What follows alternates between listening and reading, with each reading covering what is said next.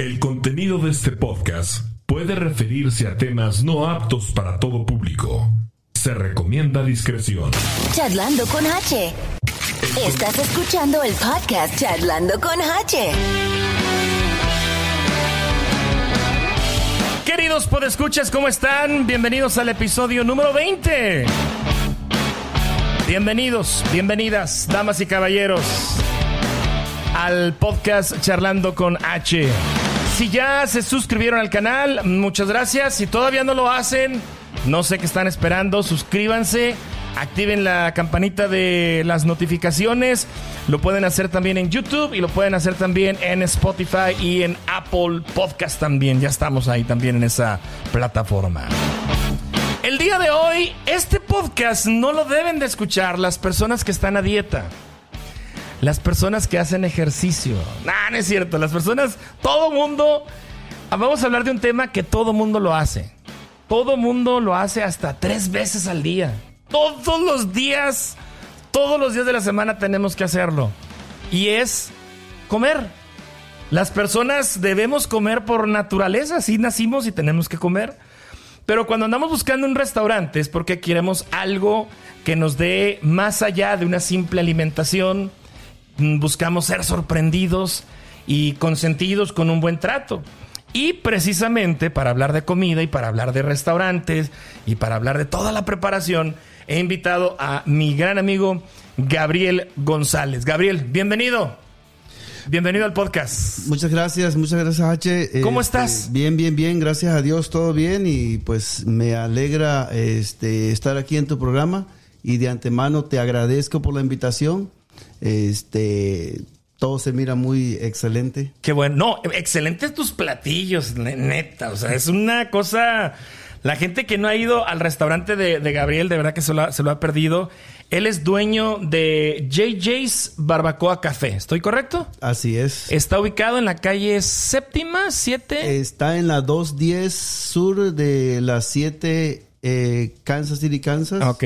Y está entre la Central y, y el 70. El 70. Sobre la 7, ahí en, en- en la lomita. Exactamente. Mucha gente a veces nos pasamos de largo, y pero si ya, se- ya llegaste al 70, ya te perdiste, Sí, ya, ya, te ya, lo pasaste. Tienes que regresarte y está exactamente en esa lomita, dependiendo de dónde vengas, de hacia arriba o hacia abajo. Pero ahí está este pequeño local, pero con un gran sabor. De verdad te felicito porque eh, todo el menú, híjole, ahora sí que el- el- el- lo que escojan está, está buenísimo. Vamos a hablar un poquito más acerca del menú, pero para romper el hielo, Gabriel, ¿qué te parece? Aquí tengo una cajita de preguntas. eh, no sé, preguntas X, random. ¿Qué te parece si escojo una, una, una pregunta? La, te la hago, la respondes tú y luego la respondo yo. ¿Cómo Claro ves? que sí. ¿Empezamos? Me parece perfecto. Vamos a agarrar este papelito y la pregunta dice lo siguiente. Artista que más admiras y por qué. Bueno, en realidad no es un artista, este es un, es un trío. Ok. Yo siempre fui amante de, de los, los tres reyes. Me encanta este el modo de, de las, de las melodías, las letras, el modo del requinteo, el acompañamiento, las voces. Eh, yo soy old school, se podría decir. Me gustan lo- Los lo- tríos. Los tríos, bolero. Ok. ¿Y esa, cómo se llaman los tres reyes? Los tres reyes. Ok. Este, siempre desde, desde que tenía, ¿qué? 18, 17, 17 años, 18 años, este, escuchaba siempre de tríos. Y era el de, de mis amigos, eran muy pocos. Tenía yo como dos o tres y eso que tocaban guitarra, ellos jalaban. también. Eh, ellos también tocaban. Eran de los que daban gallo cada 10 de Sí. mayo. Sí. sí, sí. Yo empecé escuchándolos y después, este, como no, no sabía tocar guitarra, eh, me colé ahí en el, en el trío tocando los bongos. Yo era el que le daba el ritmo a los bongos y después, este, poco a poco fui aprendiendo. Este, la, la primera guitarra que tuve me la, me la regalaron. Órale. Y le, tení- le tuve que arreglar el diapasón porque estaba todo bandeado, Ajá. pintarlo, barnizarlo. Y este, y, y ahí fue donde Y es que poco a la poco. guitarra, la guitarra tiene su chiste, ¿eh? Sí, tiene sí, sí. sus cuidados, el calor le afecta, el frío también. Este, como son, son cuerdas lo que está eh, en juego, de repente el puente se te, se te, Sí, se sí, te sí, pandea y este, ya no da el mismo tono y tienes que mandarla a reparar y todo. Pero tiene su chiste la guitarra. Sí, sí, sí, tiene su chiste. Te he visto que te gusta la guitarra también. Sí, a mí me encanta la guitarra. Este, ah, no soy muy bueno en la voz eh, y todavía algunos requintos todavía trato de, de- de recordarlos. Este, más bien por la práctica, eh, ya nada más te, te dejas llevar por el sonido. ¿Tú nu- nunca llegaste a usar los, eh, unas- unos libritos que vendían Sí. los musicalísimos? Gui- gui- guitarra fácil. Guitarra fácil. Guitarra fácil. Ya mencioné el musicalísimo. No te preocupes. tanto que los, tanto que los quiero. Ay, sí. No, pero se llamaba guitarra fácil. Guitarra ¿no? fácil, sí. Y no sé si yo tenía uno de intocable, fíjate, porque los hacían por grupos. Sí, sí, sí. Guitarra fácil, las canciones de fulano de tal, del grupo fulano Sí. de tal. Yo tenía el de Intocable y Hombres G. Oh, mira, Sí. sí. Sí, ahí aprendí yo muchas, muchos tonos de, de- de la guitarra. Y ahorita, pues, te agarras el internet, ¿no? No, hombre, ahorita está facilísimo. Facilísimo. No, ahorita mi, mi niña es la que le, le dio por seguir lo de la guitarra. Solita, solita, solita. Ella misma me dice, préstame el celular y empieza a buscar sus canciones. Lo de ella es este balada rock. Ok. Ella le, le encanta eso. Y ¿Qué edad tiene? Ella tiene 11 años Ok. Solita, solita. Y ya de ahí nada más le enseñé unos pasos y no, no, no, yo quiero agarrar del, de otro ritmo, porque ahí es otro ritmo. Órale. Se acaba de comprar una guitarrita pequeña, Ja- Jalil, algo así, no, no recuerdo el nombre. ¿El julele? El Julele, Julele, así, cuatro cuerdas. Sí, sí, sí. Pues le encanta, Ajá. ya la está practicando y solita. Ya. Entonces, como dices tú, la tecnología de ahorita no ocupas más que buscar ahí los, los sitios y empiezas a aprender rápido. Sí. No, yo tenía que caminar como 40 minutos para ir a, a practicar. ¿En serio? Sí, sí, sí. Bueno, contestando la pregunta, ¿a qué artista admiro yo y por qué? Pues yo creo que todo el mundo sabe que el, el señor Sol es el artista que más admiro. Estamos hablando de Luis Miguel. Sí. ¿Por qué? Porque pues es un gran talento, una gran voz que pocas personas logran tener el alcance. Este, yo por más que quiero alcanzarla de tengo todo excepto a ti, no, no, no, no puedo, no puedo. Este, pero sí, es el artista que yo eh, admiro por el lado artístico. Ya sus personas y sus eh, falta de, no sé, de, de- de- que se haga cargo de sus hijos o de sus hijos. Bueno, ya esos, esos, yo no soy quien para juzgar, ¿no? O sea, pero en el, en el ámbito artístico, la verdad que sí admiro mucho a, a Luis Miguel. Y fíjate que Luis Miguel sacó un bolero, del, no sé si te acuerdas, eh, sacó Sabor a mí. Sac- eh, El álbum de romances, sí, ¿no? eh, ándale, ese es de nombre, yo también lo escuchaba mucho. Ok. Porque igual, pues, eh, Luis Miguel igual sí me, me gustaba mucho eh, su, su música también. Perfecto. Gabriel, ¿cómo empiezas tu carrera de, de chef? ¿Dónde empiezas? ¿Aquí en Estados Unidos? ¿En México? ¿De dónde eres originario? De Tabasco. Yo, yo nací en Tabasco. Por eso defiendes tanto a Andrés Manuel López Obrador, ¿verdad? Bueno, pero, pero espérate, déjame, déjame explicarte qué fue lo que pasó. Yo nací en Tabasco, pero a consecuencia de que mi madre tenía 14 años, este, me dio en adopción. Oh, A los dos meses de nacido me, me, fui- me, me, adoc- me adoptaron unos tíos en Aguadulce, Veracruz. Ok. Entonces yo toda mi vida la viví en Aguadulce, pero está a orillas de Tabasco. Ajá. Yo nací a orillas de Tabasco y viví a orillas de Veracruz. Aguadulce, Veracruz, eh, diferentes eh, personas de diferentes estados. Entonces no tengo una voz eh, jarocho ni, Ni tampoco. Tabasco. No, no la tengo. Tengo ahí una combinación, digamos. Ok.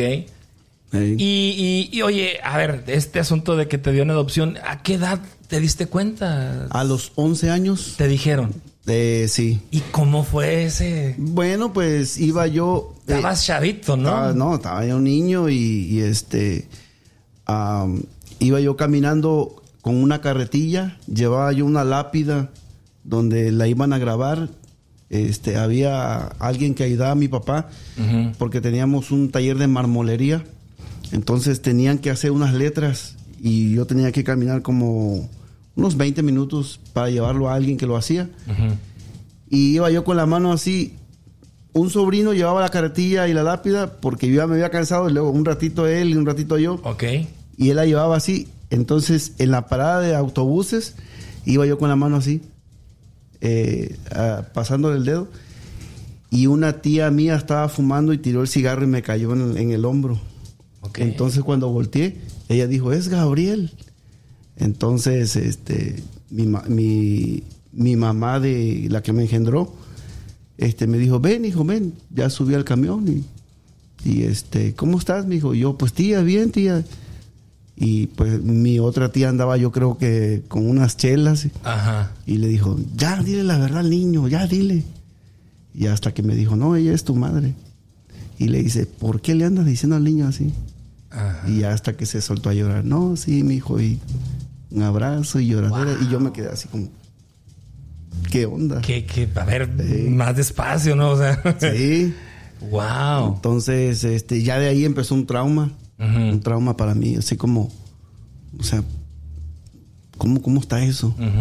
Porque también mis padres adoptivos ya estaban grandes de edad. Yo ya como a los 10 años yo ya decía, bueno, como yo pensaba que una de mis hermanas, medias hermanas, yo pensaba que ella era este, mi madre porque a una hermana mía, yo, Alicia González, ella era la que más me cuidaba. Siempre estaba yo pegado a ella era, y le decía mamá. Entonces yo llegué a pensar, ¿será que ella es mi mamá? Pero pues así, así pasó la situación. Entonces ya de ahí pues vino una explosión. De emociones, Sí, no, de no. preguntas y de. Mi, ma- mi madre de crianza llorando, mi papá preocupado y mis medias hermanas pues ya ya sabía y, eh, y pensaban que me iba yo a ir de la, de la casa. Pero pues no. Pero así pasó. Y ya después, como habían pasado como tres años y muere el papá, no, perdón, muere el esposo de mi, de mi mamá. Ujú.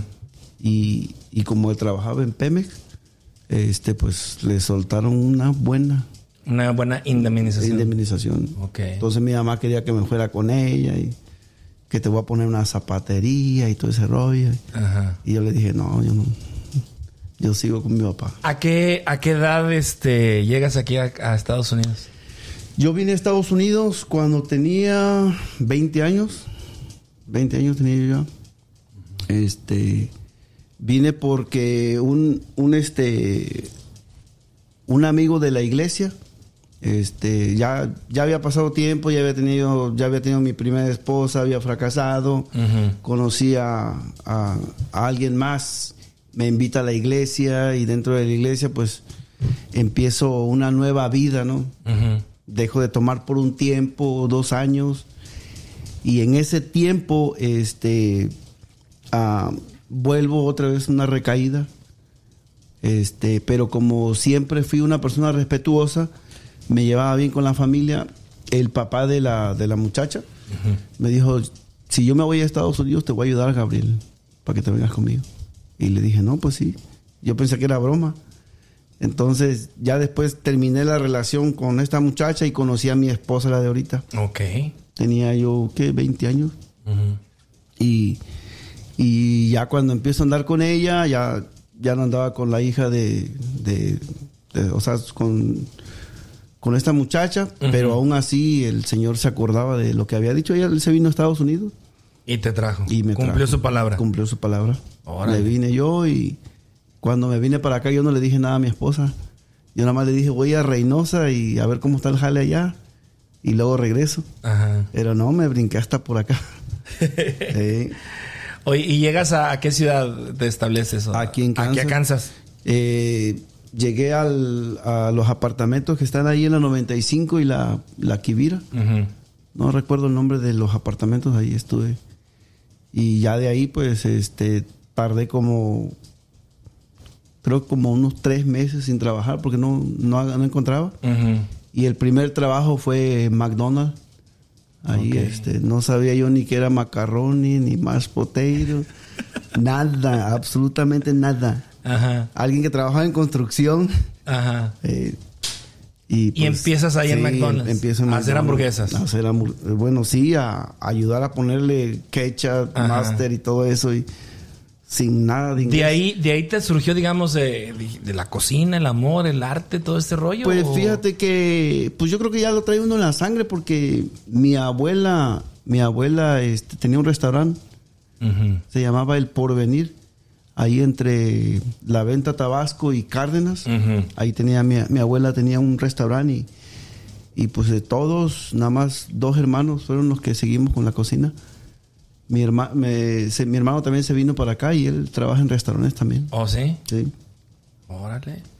Entonces, ¿y tú le ayudabas, le llegaste a ayudar a tu abuela o nada más No, veías, no, nada más? Nada más. Cuando íbamos de cuando íbamos de paseo a ver a mis abuelos, este eh, los papás de mi papá y, lo- y, la, y mi abuela por parte de mi mamá de crianza, cuando íbamos para allá, pasábamos a comer ahí al restaurante de mi abuela.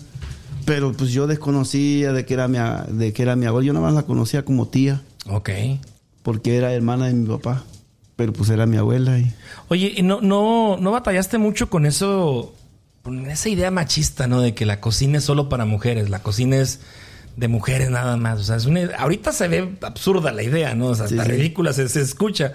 Pero, vaya, o sea, ¿existía ese machismo, no? ¿Ese concepto o no batallaste mucho? Pues fíjate que en México lo único que yo hacía era ayudar a veces a mi mamá, porque mi mamá tenía el concepto de mi hijo, usted tiene que aprender a hacerte aunque sea unos huevitos, eh, tienes que aprender a hacer tortillas, a hacerte aunque sea un- unos bisteces a la mexicana o un caldito de pollo, fíjate cómo lo hago. Eh, y la idea de mi madre, la de crianza, era de que mi hijo un día te vas a casar, posiblemente tu esposa esté enferma, ¿y quién te va a hacer esas cosas?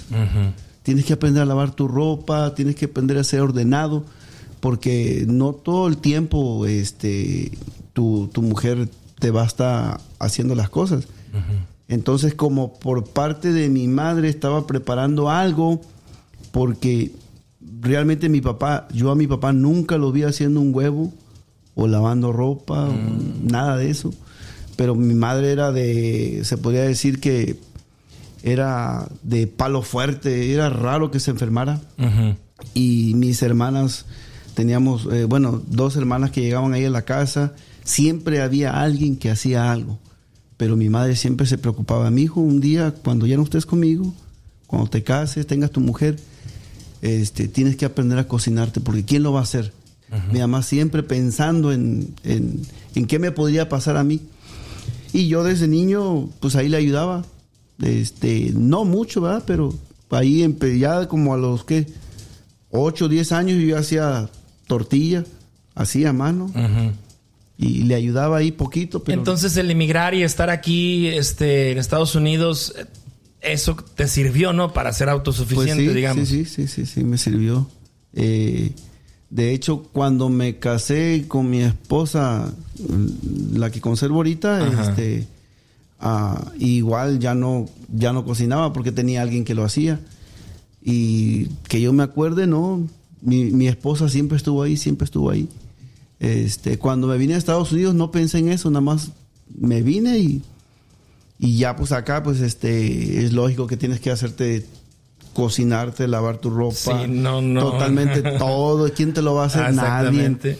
Entonces, para mí fue difícil al principio. Ajá.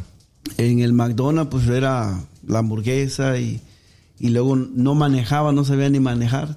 Me llevaban, me traían y tres meses debiendo renta, luz, biles, todo, todo se vino. Ajá. Y este y ya de ahí de, de, de McDonald's eh, empecé a trabajar en Boston Market, ahí lavando traste, Ok. eh, ayudando en la línea de producción, ahí sirviendo el mashed potato, el macaroni, aprender cosas nuevas que desconocía. Ajá. Y ya de ahí me tocó un, un, este ecuatoriano que, y no hombre, me dijo, nada más te voy a explicar una vez cómo está todo aquí.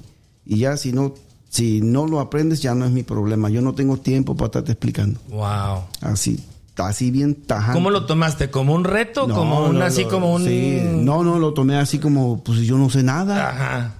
Y luego era de que yo me empelotaba con las, con las órdenes. Y no, no, yo trabajo de aquí para acá y de ahí para allá hasta bola. Wow. Y, sí, y yo creo que, fíjate que si yo lo volviera a ver, le, le daría unas gracias, así como gracias. Ah, pues mándale ser un así. saludo. Ah, sí. No, pues se llama Luis. Gracias, Luis. Este, si me ve, yo creo que se va a acordar de mí. Este, y, y la verdad que le agradezco. Ajá. En todo mi camino me tocaron siempre gente dura, así dura, dura, de que yo decía, pues le tengo que porque no hay de otra. Ujú. Entonces ya después fui, fui aprendiendo ahí, aprendí en, el, en los sándwiches, aprendí en el, car, en, en el carver y luego fui a la a, a backup, empecé a aprender poquito a poquito y como me fijaba en las órdenes y, y empezaba, ya le iba adelantando, ya hasta que un día dijo el, el- el manager, pues quiero que también empieces a cobrar. Ande. Y poquito, con poquito inglés nada más, con lo de lo, lo muy mínimo. Yo, yo siempre he dicho que aquí la, la clave es que te aprendas como el, como el Padre Nuestro, Sí, sí, sí. lo que tú usas en el trabajo. Aprenderlo a decir. El problema es cuando te, te preguntan cosas que no están en el Padre Nuestro del, Sí, del sí, sí, inglés. sí. Dices, ay cabrón, ¿y ahora cómo respondo? O sea, eso es lo, eso es lo chistoso, no, es lo fí- difícil. Y fíjate que lo curioso que después ya habían pasado dos años y yo seguía ahí ah, cobrando y todo. Y, y hasta que se me da la oportunidad, Scott, Scott Ford se llama el, el que estaba de manager, me dijo, este, empieza a cobrar. Y ya empecé a cobrar. Ya después me brincó asistente de manager. Me dijo, ocupamos que estés como asistente Órale. y terminé siendo asistente de manager. Ya después hubo una ocasión que estaba bien lento y decía, tienes que mandarlos temprano. Y, y pues no es que yo quería mandar a Luis, pero Pero lo mandabas. no, no, yo nada más le decía, este, o, o te vas a quedar y vas a tener que cubrir la otra parte, Ajá. o te vas a tener que ir temprano. Ajá. Y después decía, no, pues, pues me voy.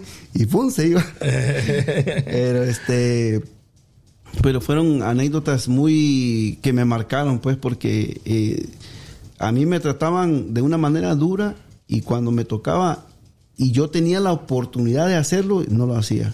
A ver, No, no, no lo hacía yo. ¿cómo llegas al, al Arrowhead, al estadio de los Chiefs, y cómo llegas al estadio de los... Eh, ¿Que era Wizards o ya eran Sporting? Eh, era Sporting. Ya- ya eran Eh, Sporting. Sporting KC. ¿Cómo llegas ahí a esa, a esa área de la cocina? Bueno, pues en ¿Quién realidad... ¿Cuál fue primero? Eh, Sporting KC. Sporting KC. Sporting KC, este, A ver. Mira, ya para ese entonces ya había pasado Boston Market, había a Appleville, eh, ya, ya había trabajado en este Brew House KC en la 119 y la Quivira. Ujú. Ahí fue donde empecé a tener problemas de alcoholismo, porque era el sartenero y tenía el vino y un relajo que tenía yo ahí. Ujú. Empecé a tener amigos que, total que me fui para abajo Ujú. y me tuve que salir. Este, y mi hermano me invitó al taller, para allá voy al Sporting, ¿eh? Me invitó a trabajar en un taller y estuve dos años trabajando. Mecánico. Mecánico. Ok. Pero más bien eh, era yo el que atendía a los clientes, porque había un mecánico ahí. Yo de mecánica no sabía nada, pero sí podía yo tratar a los clientes y le preguntaba al mecánico qué, cuánto, y no, él me decía y todo, yo hablaba, porque el mecánico no hablaba inglés. Órale. Entonces era yo el que, el Y que tú ya hacía más todo o eso. menos ya. Ya, ya más o menos. Ajá.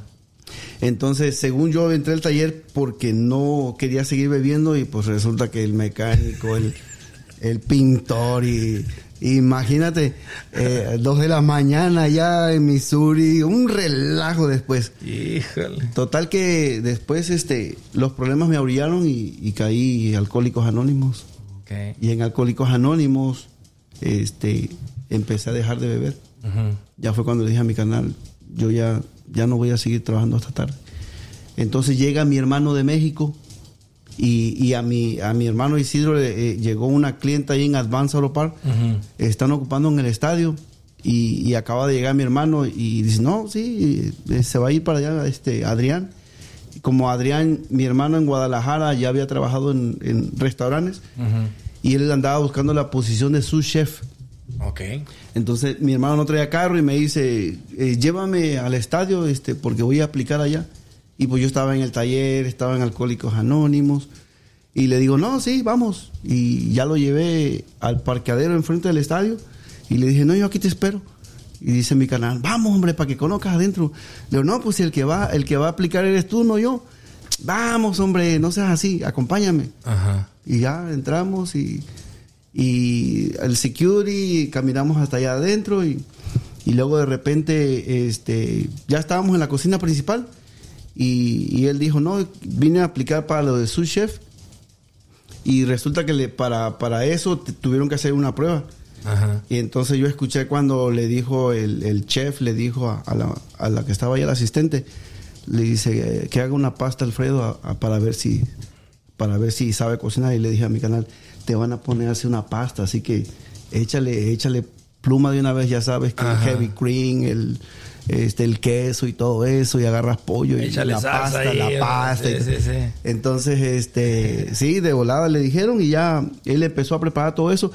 En lo que yo estaba parado con un chalequito, las botas de mecánico, y ahí estaba esperando a mi carnal haciendo todo ese rollo. Y después llegó Harry, el, el que era el jefe del, del executive chef, Ajá. llegó y se paró de mí. Y luego me dice, este, ¿y él es tu hermano? Le dije, sí, sí es mi carnal. En inglés, pues. Y luego me pregunta, ¿y tú eres cocinero? Y pues yo ya había pasado todo este rollo y, y le dije, sí, pero yo también este, en México, porque Ajá. no quería, no quería hacer nada de todo eso. Y ya después me dijo, ¿y por qué no llenas la aplicación?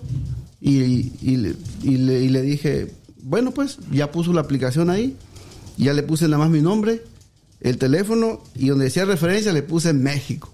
Así como con ganas de que no Como me con ganas contrataran. que- ajá, sí, sí, sí, sí. y no, y pues resulta que mi carnal entró y después, eh, como estaban cortos de personal, este, la muchacha le hablaba a mi otro hermano, no, que tu hermano llenó la aplicación y quieren que vaya para allá. Y, y total que me hablaban y yo no contestaba.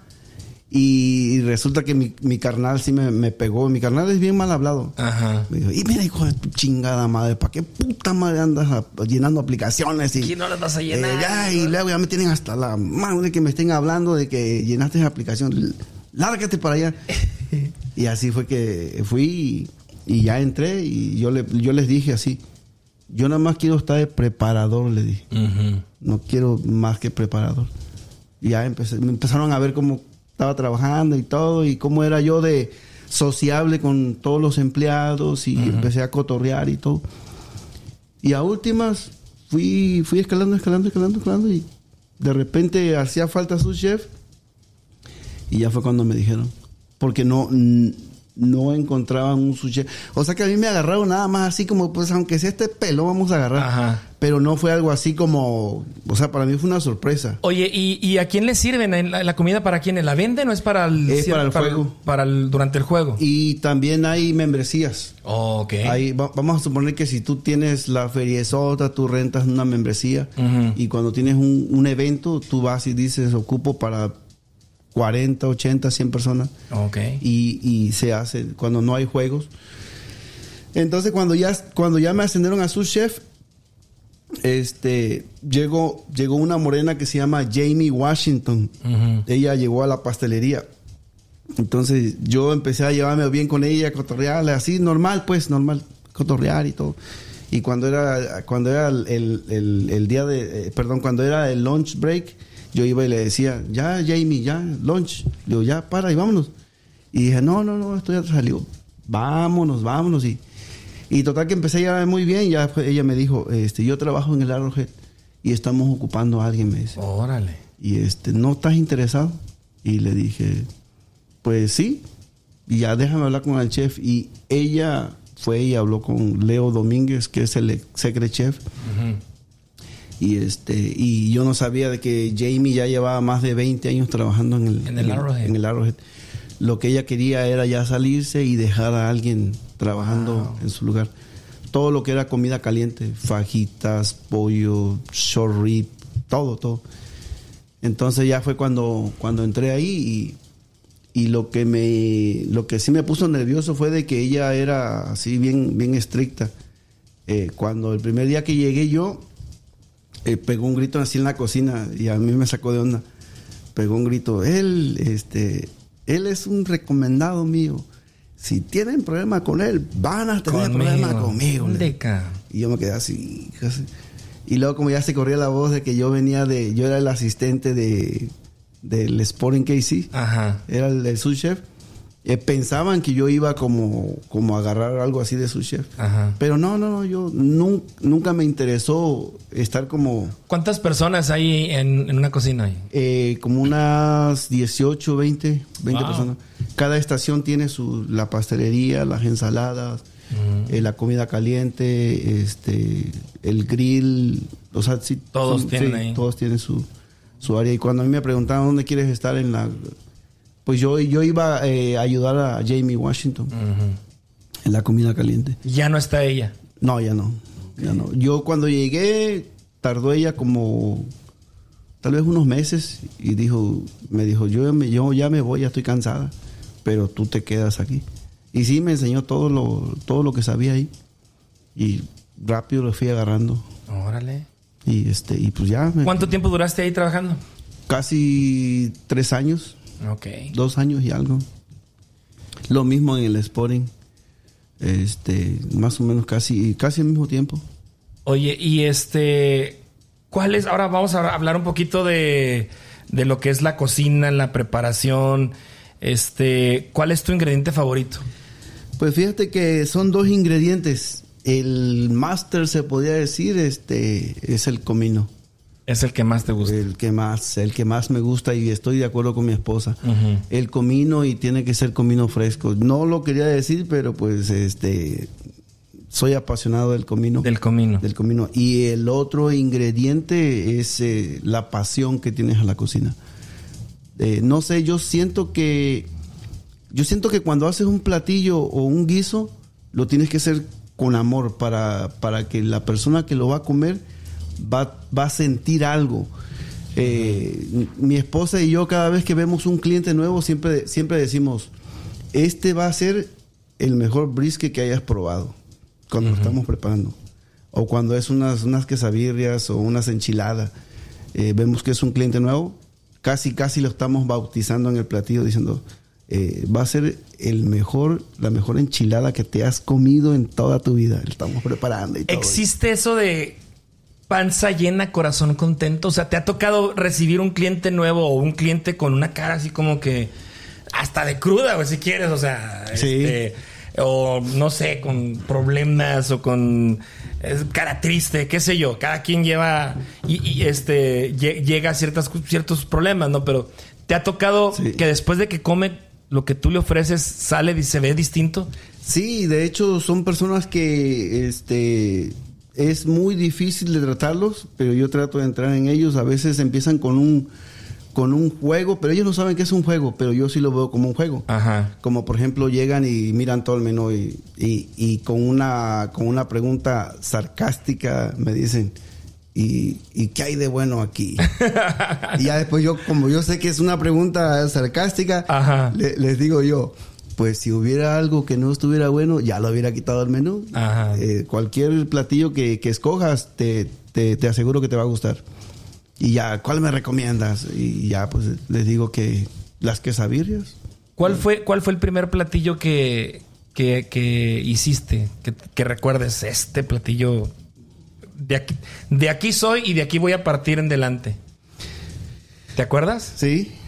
Este, y, y ese platillo nació, bueno, desde que tengo, ¿qué será? Pues desde que conocí a mi esposa. Este, ese platillo es eh, los frijoles negros con puerco ahumado. Ok. Cuando, cuando ella lo sirvió, eh, cuando yo lo comí, cuando ella me lo, lo cocinó, este, yo le decía jugando, si un día tuviéramos la oportunidad de poner un negocio, estos frijoles, no hombre, Ajá. están buenísimos. Eh, frijoles negros con puerco ahumado. Y este y así estábamos jugando, jugando y cada vez que lo comía lo disfrutaba, tortillas recién hechas y todo.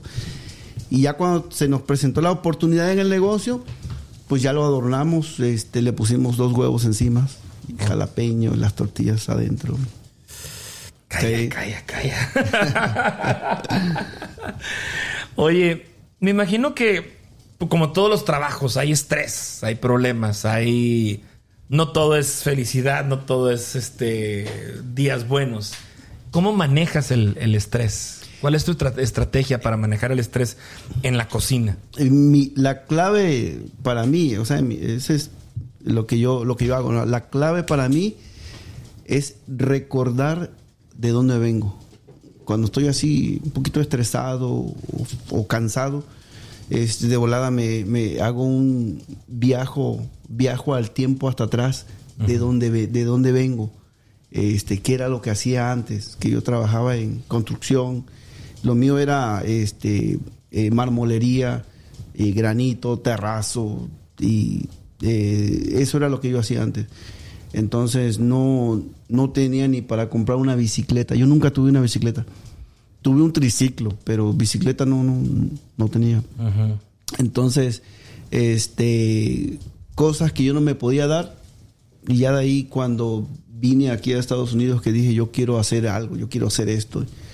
Entonces cuando llega un momento en que estoy cansado, un poquito así, regreso otra vez para atrás para inyectarme otra vez. O sea, cálmate.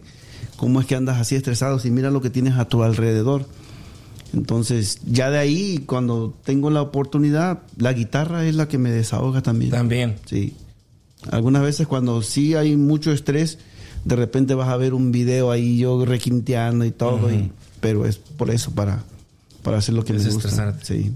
¿Cuál es, cuál es la virtud de, de- de un chef? ¿Cuál es la virtud más importante de un chef?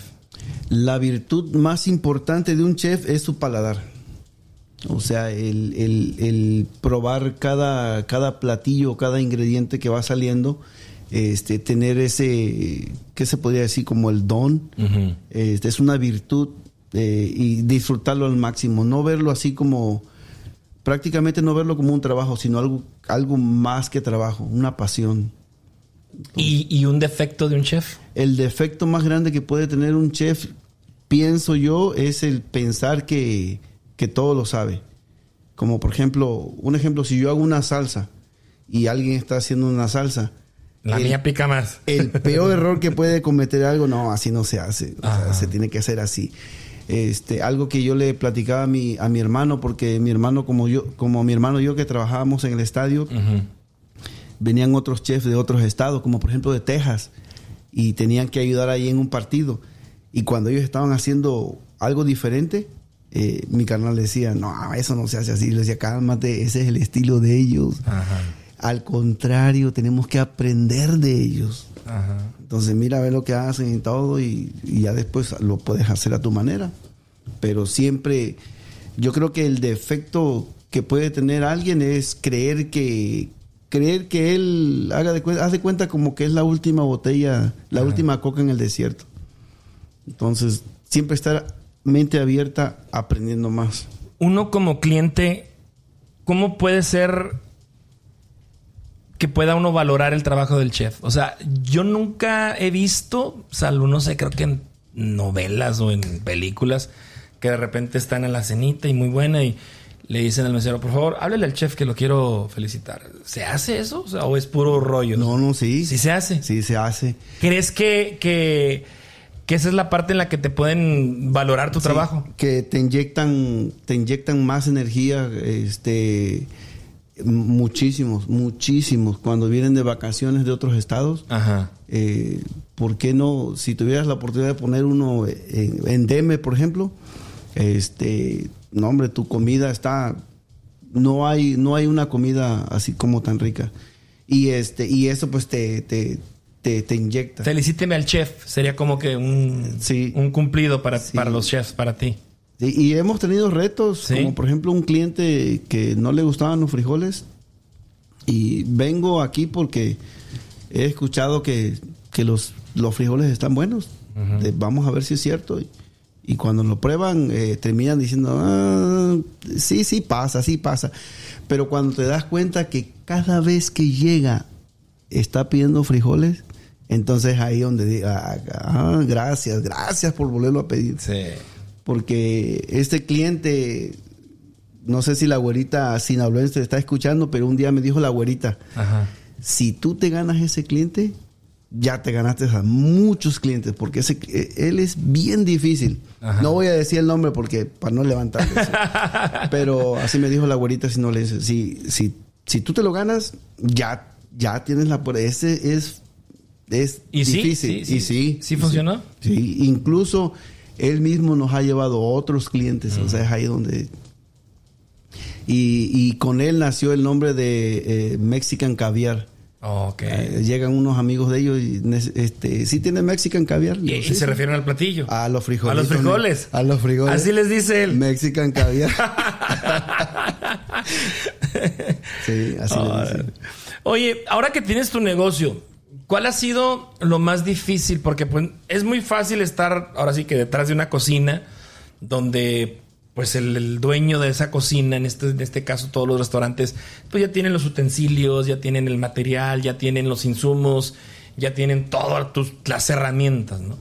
Ahora con tu negocio me imagino que tuviste que empezar a hacer todo eso y ahora no solamente tienes el trabajo de ser chef, creador, preparador, eh, imagen de tus menús y todo, sino que tienes que organización, inventario, Sí. este, insumos, eh, gastos, ganancias, Taxes, taxas. ¿qué, qué es lo más difícil que te ha tocado hacer? Lo más difícil, este, lo más difícil ha sido la ciudad. Cu- Cuando em- em- empezar, o sea, pasar todas las aprobaciones, ha sido la ciudad. Los, los eh, inspectores, Los las inspectores, inspecciones. sí, eso es lo más difícil. Porque te tienes que olvidar cuando ya se acerca, bueno, no, no es cuando ya se acerca, sino siempre tienes que tener todo, todo lo más, lo más, yo creo que el, el, lo que más ha pegado del sabor es porque es casi, es todo, todo es fresco, fresco, fresco, fresco al día cuando llegan los, cuando llega la inspección siempre tener en mente de que todo tiene que tener label, todo tiene que ser fechado, todo tiene que ser entra primero este, sale este para no tener problema. Entonces, todo eso este es lo que lo que lo que me ha lo que me ha llevado a enfocarme y ya después el pensar que antes tenía un patrón y ahora tengo muchos patrones.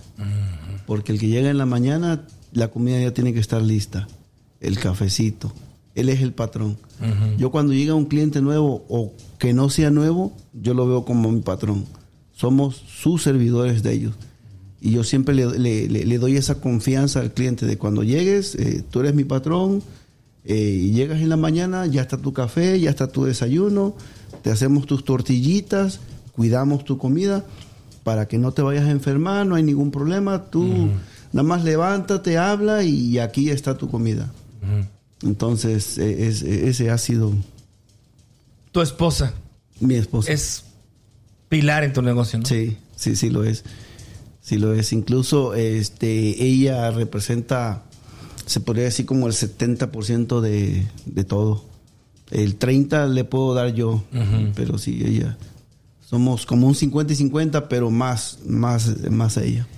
Hablemos, hablemos de, de- de la pandemia. No podemos dejar de tomar, de tocar estos temas en estos podcasts. Cada, cada invitado lo ha vivido diferente. Cada persona que ha estado aquí charlando conmigo, pues la ha experimentado de una manera diferen- diferente.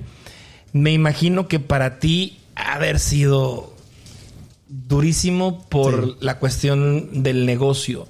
Porque si, si algo tenía tu negocio, o tiene, no sé si todavía lo, lo- lo- ya la ciudad te lo haya dejado, pero era.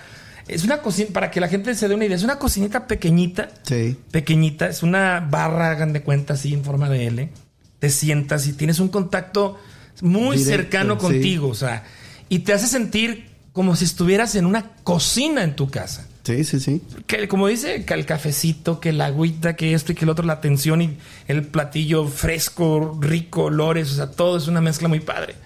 Pero llega la pandemia y te dicen, no puedes, Sí. no puedes meter gente a esta cocinita. Sí, sí, sí. ¿Qué hiciste, Gabriel? ¿Te adaptaste? Porque supe que también te diste de alta en Uber, en DoorDash, en todas Sí. las aplicaciones para eh, dis- distribuir el- el- la- tu comida, ¿no? Sí, sí, sí. Y pues lo más difícil, como tú lo acabas de mencionar, fue este, ya no tener esa relación con el cliente para explicarle bien cómo está el menú, cómo está todo. Ahora lo tenías que ver por una Este, ventanilla. ¿no? Sí, una ventanilla tuve que abrir y de hecho pensábamos cerrar dos meses porque fue lo, lo más alto cuando dijeron Eh, nada, no, no, cerrados los negocios. Nosotros pensábamos cerrar dos meses, pero las llamadas estaban constantes. Eh, estábamos en la casa como dos, nada más cerré como dos semanas. Sí, sí me Y acuerdo. todos los días estuvieron hablando. Eh, Oiga, ya no va a abrir. o- Ajá. y entonces las llamadas constantes, ya fue cuando le dije a mi esposa, tenemos que hacer algo. No vamos a estar dos meses aquí en la casa. Ajá. Entonces ya fue cuando se me ocurrió la idea de abrir una ventana. Dije, a ver si no hacen problema en la ciudad, que porque voy a abrir una ventana. No, y le, le eché cuchillo y puse una ventanita, abrí y cerrar y, y, y, y enfrente acondicionar como para atender. Ajá. Y ya a partir de ahí, este, solo para llevar. Y ya la cocinita adentro la modifiqué, unos cortes para meter un refrigerador de, de mesa Ok. para poder atender más rápido, porque ahora ya teníamos DoorDash, Uber Eats, GrabHub Ajá. y este y Menufy que fue el último, que es el que más me encanta, Menufy. Ujú. Entonces, este, todo, todo cambió. Y ya de ahí se vino lo de, ok, ya pueden entrar, pero un distanciamiento. Entonces yo dije entre mí, si abro con ¿Nomás dos? Con, con dos clientes ya me llené. Sí. sí, sí, sí. ¿Te imaginas seis pies, no? No, pues y no. ahí tiene doce. Otro cliente y mejor me salgo yo y Sí, que no, se queden ahí cotorreando.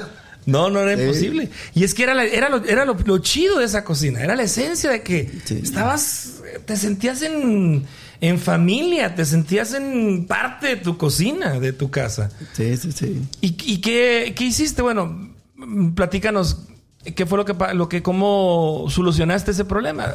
Pusiste unas bancas afuera, ¿no? Sí, pues pusimos unas, unas bancas afuera y, y, este y pues gracias a Dios eh, y a- a los clientes siguieron siguieron este perdimos muchos bueno perdimos un ejemplo como mitad clientes de los que entraban Acostumbraban a, cotorrear y Ajá, todo, sí, sí, sí.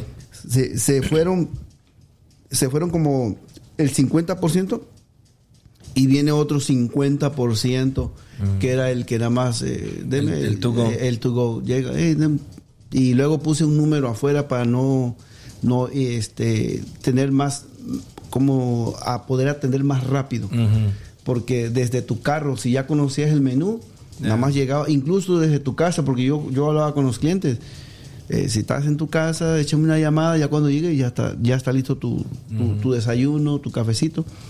Entonces esto empezaron a hacer. Empezaron a hablar, a hablar, a hablar. Eso es lo que me encanta mucho de tu servicio, porque yo lo he hecho. Yo ya nada más o menos calculo, vengo de, de Kansas y más o menos calculo unos 15, 20 Sí, minutos, sí, sí, te marco.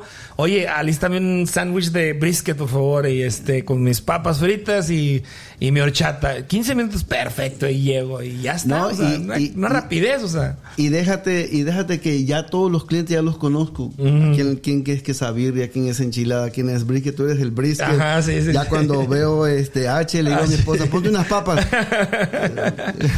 Sí, sí, sí. Eso es lo padre. Pues entonces eh, te tuviste que acoplar a las nuevas medidas de Sí, sí, sanidad y que la ciudad te, te impuso, ¿no? Sí, ya con lo del distanciamiento, este, como ya había modificado, este, los clientes, oiga, pero ya en otros lugares ya abrieron, pues sí, pero aquí está muy chiquito. Entonces va a tener que ser así solo para llevar y este, vamos a empezar a, a, este, a ahorrar un poquito y cuando se presente una oportunidad, este, vamos a buscar un lugar. Y me aparecieron cuatro o cinco lugares que los iba a ver y el parqueadero no me gustaba, no me gustaba la cocina, no me gustaba esto, no me gustaba el otro y, y así hasta que hasta que se presentó la oportunidad. Oye, Gabriel, este, ¿no te ha dado COVID? Eh, creo que sí, sí, sí. Porque ahorita mencionabas acerca del gusto, ah, que, que es una de las partes importantes para un chef. ¿Te has puesto a pensar que perdieras el gusto? Pues fíjate que no, no, no, no, no había pensado en eso, Pues pero es uno de los síntomas. Sí. Pierdes el olfato y pierdes el, el gusto, pierde la gente. Es lo que dicen, pues, no sé. Me- A mí no me ha dado, pero. ¿Te has pero ya, pero ya tenemos la medida, ya sabemos cuánto lleva algo y todo así nada más, ya, ya está todo, ya está todo medido. Y este y pues sí, sí me dio, pero eh, la medicina principal para mí eh, siempre fue el ajo. ¿O sí? Ajo crudo, ajo crudo, té de ginger, Ajá, lo que también este, recomiendo. miel, canela. Mi esposa igual ya lo tuvo. Este, como a una de la mañana yo ahí haciendo un té de ginger con ajo. Órale, no, no le paraba la tos y no le paraba y no le paraba. Y ya hasta que, bendito Dios, se, se sentía mejor. Porque mira, a veces, a veces este... ¿Cómo es que dicen que a veces que sale más caro el caldo que las albóndigas? El remedio que la Sí, enfermedad. no, el remedio que la enfermedad. Entonces, dime si o no da miedo ir al hospital. Sí, sí, Porque sí. de volada eh, te ponen y hasta te entuban y a rato no sabe uno. Sí. Entonces, Mm, Te tocó pues perder clientes, me imagino, ¿no? Sí, que, sí, sí. que fallecieron en esta, en esta Oh, lucha. sí. Armandito Cruz era una de las personas Sí. que ahí, no sé si todos los días iba, pero ahí Seguido. lo llegué a saludar seguido ahí yo ahí. tengo una foto, tengo una foto donde en, en- en una de sus órdenes Ujú. Le puse a Armandito, eh, mantén el distanciamiento, quédate en casa. Porque yo siempre lo seguía viendo que andaba para arriba y andaba para abajo y, y este y en la ventana la última vez que hablé con él sí me llegó a decir no mi Gaby el que se va a ir se va a ir tú tranquilo no pasa nada Hijo. y cuando después ya no lo miraba y luego en el ya después miré que, que estaba en el hospital y luego primeramente Dios de esta salgo y seguimos cotoreando y no ya no Sí. no salió y, y fue difícil. Fue difícil porque de Armandito yo aprendí bastante. Fue una persona que me regaló tiempo, tiempo de calidad. Ajá. Este, cuando iba, cuando iba a, a desayunar, terminaba su desayuno y era una plática que nos tirábamos ahí a veces cuando estaba tranquilo Ajá. y me regaló de desde Oaxaca todo lo que hacía y sus planes y todo. Y, Sí, sí, sí, sí, sí, sí, noté que, que fue, fuiste una de las personas que, que se, se externó, sí. este, se sintió su- tu pesar, pues, en, en- en- en tus Sí, redes sociales sí, y vi- sí leí un- una gran dedicatoria. De él nació el, el, el, el fry, fry milk. Él, él nos comentó, dice, no, que allá en Oaxaca, que una vez probé un- una leche frita y ¿sabes cómo va? Y no, no, no te preocupes, eh, ahí le buscamos y le, le hacemos. Y, Ujú. y le hicimos su fry. Órale. En, un cumpleaños, una- una- cuando cumplió años, ahí está una foto donde presumiendo. Se la adornamos y todo. Órale. Bueno, ahí más bien yo me quiero dar el lujo de que pero en realidad fue mi esposa. Ajá. Mi esposa fue la que perfeccionó la receta del fried milk. También quien te pasó la receta de los eh, chiles en, en nogada es este Edgar Galicia, ¿no? Edgar Galicia. Que fue el año, pues el año antepasado, porque el año pasado no creo que... Ah, hace dos años. Hace dos años, ¿verdad? Sí. Que se, puso, se pusieron de moda Sí, sí, sí. contigo. Y Riquísimos. este- Yo llegaba y me comía dos, güey, porque estaban deliciosos, cabrón. Sí, este, miramos la receta y ya de ahí, como siempre yo he, he dicho, y como le he comentado a mi hermano también, miras una receta y ya de ahí dale tu toque personal. Le puedes agregar un poquito de extra de esto y del otro y, y este y sí, sí, las- la, la están pidiendo las chiles en nogada, pero no hay ahorita granada, no sé qué pasa. Órale. Sí, pero ya estamos en eso, en regresando otra vez con los chiles en nogada. Sí, porque es la temporada. En Sí, sí, septiembre sí. se ponen muy de moda en México. Sí, entonces ya no tarda y ya llega aquí otra vez. Y, Ok. y en cuanto en cuanto ya tengan granada, vamos a sacar otra vez el platillo. Se los recomiendo. Un, un chiles en chiles en nogada, los mejores que yo he probado aquí en, en Estados Unidos, aquí en Kansas, la verdad.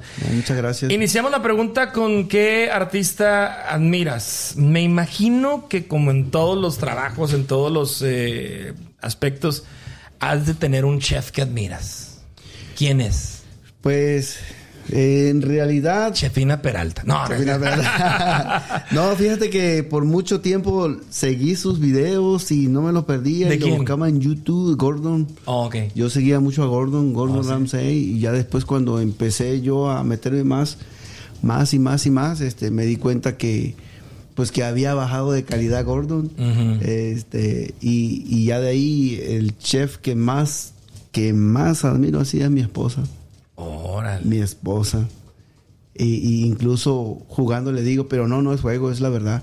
Le digo a mi esposa, este, no he conocido a nadie que cocine como tú. Ajá. y, y- y entre lo que ella cocina le damos un toquecito, armamos, sacamos un plato. Pero ella, ella me ayuda demasiado, exagerado. Entonces, este, yo jugando le digo, no, tú si pones en un sartén, pones agua hasta el, hasta, el- Hasta el- hasta vas a ver rico el agua. Oye, Gabriel. Pero sí, a ella la, la admiro mucho. Para mí ella es el, la chef o el chef chef, que más que- más admiro ahorita, el día de hoy. ¿Te gustaría que uno de tus hijos eh, siguiera tus pasos, siguiera, el- no sé, que se preparara, que tomara algún curso, algún estudio de chef? Me encantaría, claro que ¿Sí? sí. eh, de- ¿Y ves algún dote por ahí? sí, algún- sí, sí, los dos, los, ¿En mis serio? dos, mis dos pequeños. Este, la niña le, le gusta. Ella, ella hace su desayuno y el niño también ella- les gusta. Pero de ahí, de ahí en fuera, yo, yo mismo les he dicho de que ellos tienen que hacer lo que a ellos les guste. A la niña le gusta este la pintura, le gusta todo lo que es arte. Ok. El niño le gusta a- aviación. Órale. Él quiere ser este, este ingeniero en aviación. Le gusta la mecánica. Wow. Este, él agarra un de esos de los, ¿cómo se llaman los juegos esos? Los empieza ¿Los a armar. Legos? Los Legos, le Ok. encanta. Y este, pero en la cocina yo le digo a ellos que, que este, que si quieren seguir con lo de la cocina está bien y si no, este, más adelante las cosas se pueden ir dando. Eh, y lo que sí les he dicho es que tienen que, si van a estar en la cocina, tienen que aprender todas las recetas y saber cómo va. Porque llevar un restaurante, pues tienes que saber de todo, todo, todos los, todos los ingredientes, los, los sabores, los mix, los mix y todo. Ok. Bueno, y este, próximamente nuevo local, va para largo. ¿Cómo está ese proyecto, Gabriel? Pues fíjate que este encontramos un lugar, y- pero resulta que ah, para mí buenísimo, buenísimo, todo, todo lo que andábamos buscando. El problema es que no tenía cocina. Este, y ya de ahí pues le dije a mi esposa, no, pues este, vamos a buscar a alguien que, un contratista que, que, que nos ayude en todo eso, pero alguien que nos recomienden a alguien. Entonces apareció alguien y, y cuando hablé con él, pues me dijo, no, mira, yo esto y lo otro, y que tengo conect, conectes y si yo hago tu trabajo, no más de tres meses ya estás ahí. Pero se complicaron las cosas. Wow. Entonces, por eso yo empecé a poner anuncios de que ya, ya venía, ya venía, pero a última estamos esperando un, este, una aprobación y puede ser, puede ser mañana o puede tardar cuatro o cinco meses más, no, no sabemos.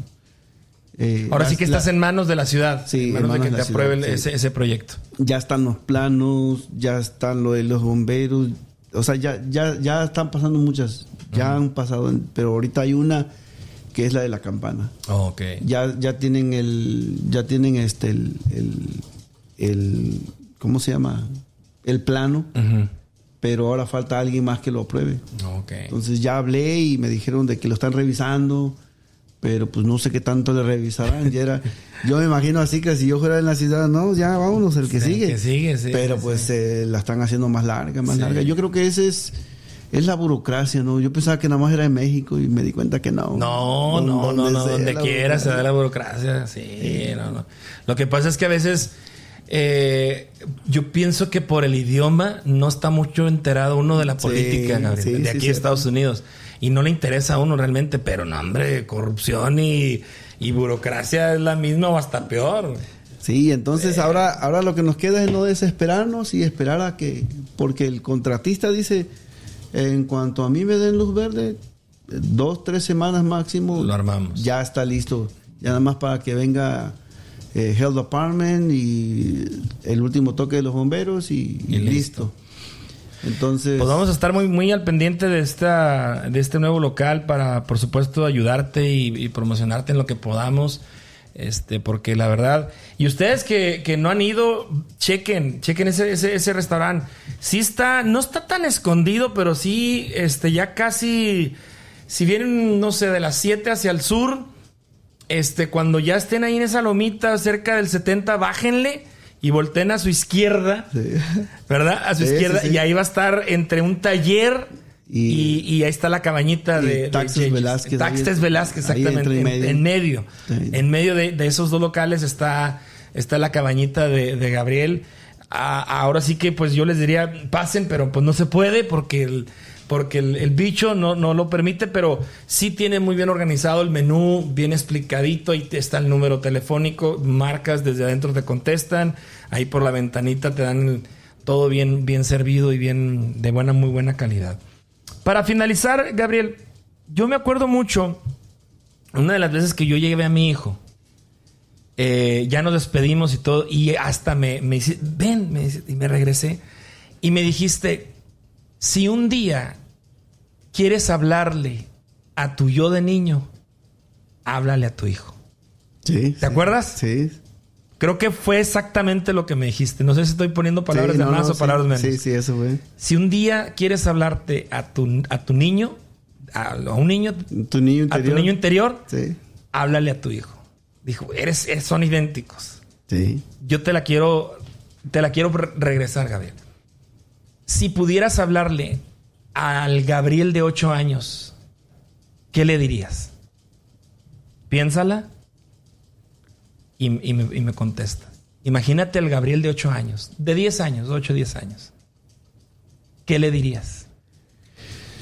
Bueno, pues yo le diría que que que le esperan tiempos buenos, que, que no te preocupes, todo lo que hay aquí es un aprendizaje, porque a esa exactamente a esa edad, ocho años, es cuando empiezas a tener vergüenza de que andas con zapatitos rotos, andas con chores sucios, camisita, eh, el peinado, porque pues yo me hubiera gustado tener el pelo quebrado y que se me hiciera el copete, ¿no? Yo era de esos del pelo bien este como valiente eso que no se echan para atrás pero Que no se rajan. con- no se rajan entonces este eso le diría que, que todo esto es un aprendizaje Eh, y, y el consejo más grande que pude tener de mi padre fue de que él un día salió de, de- de- de Tabasco, eh, él era campesino, y él dice, no, yo quiero algo diferente.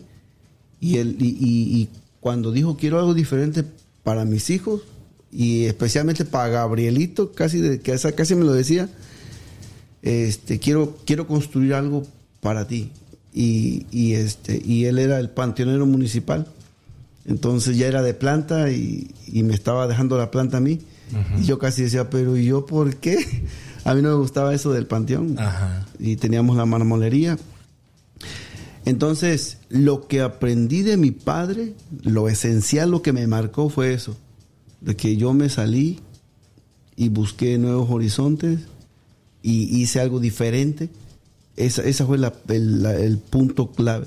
Porque ya después yo en mi entorno, yo decía, pues yo también puedo salir y buscar algo diferente. Sí. Entonces fue cuando se me vino la idea de venir para acá. Y ahora a, a mis hijos, como te dije yo un día, ahora a mis hijos yo lo veo así cuando era niño y ahora yo les di, yo les platico todo eso. Un día ustedes van a crecer y, y- y van a poder hacer lo que ustedes quieran. Lo que nosotros estamos haciendo, por eso si te das cuenta cerramos a las 5. No nos vamos hasta arriba porque sabemos de que Le dedicas un tiempo especial a Le- tu familia. sí, sí, Incluso sí. los domingos no abres. no abrimos los domingos. Ajá. Porque sabemos que, que este es un, un tiempo nada más limitado. Ajá.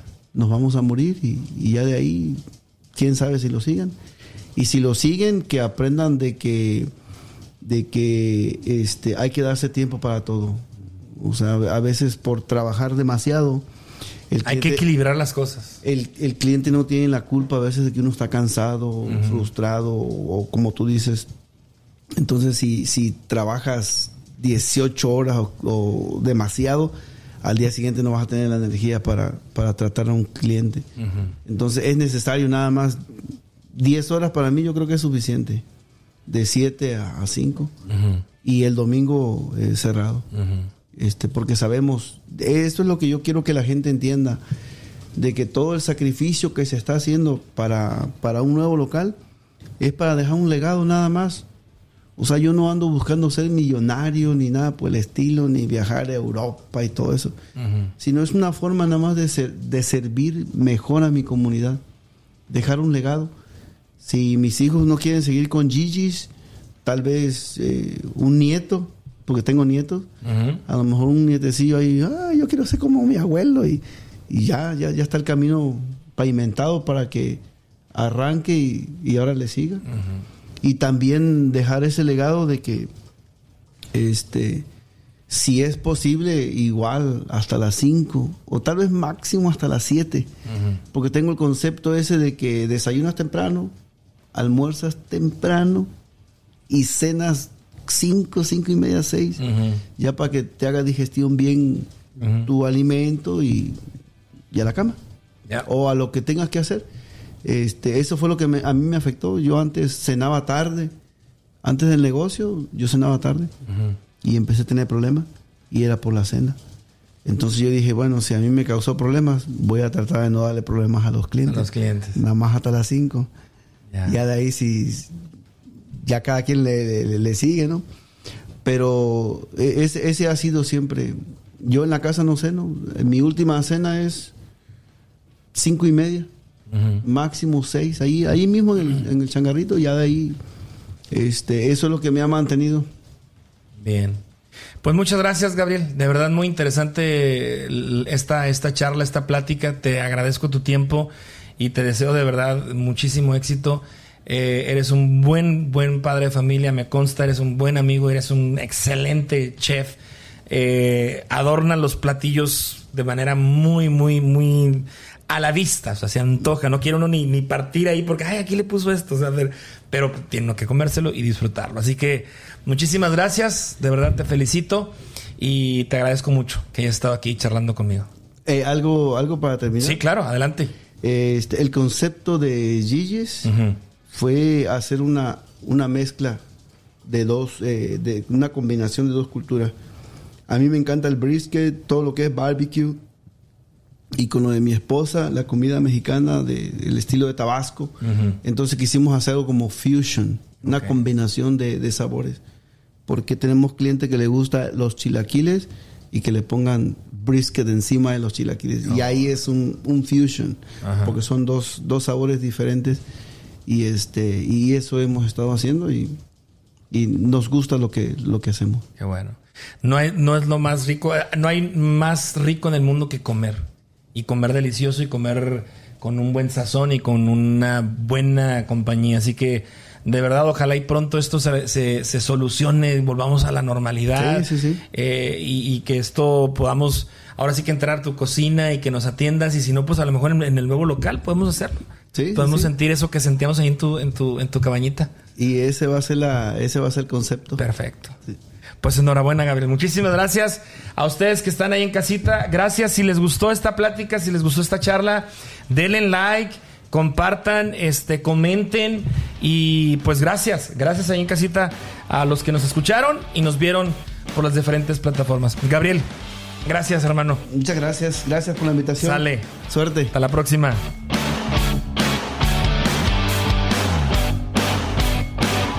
Charlando con H. Síguenos en Instagram, Facebook, YouTube, Spotify. Charlando con H.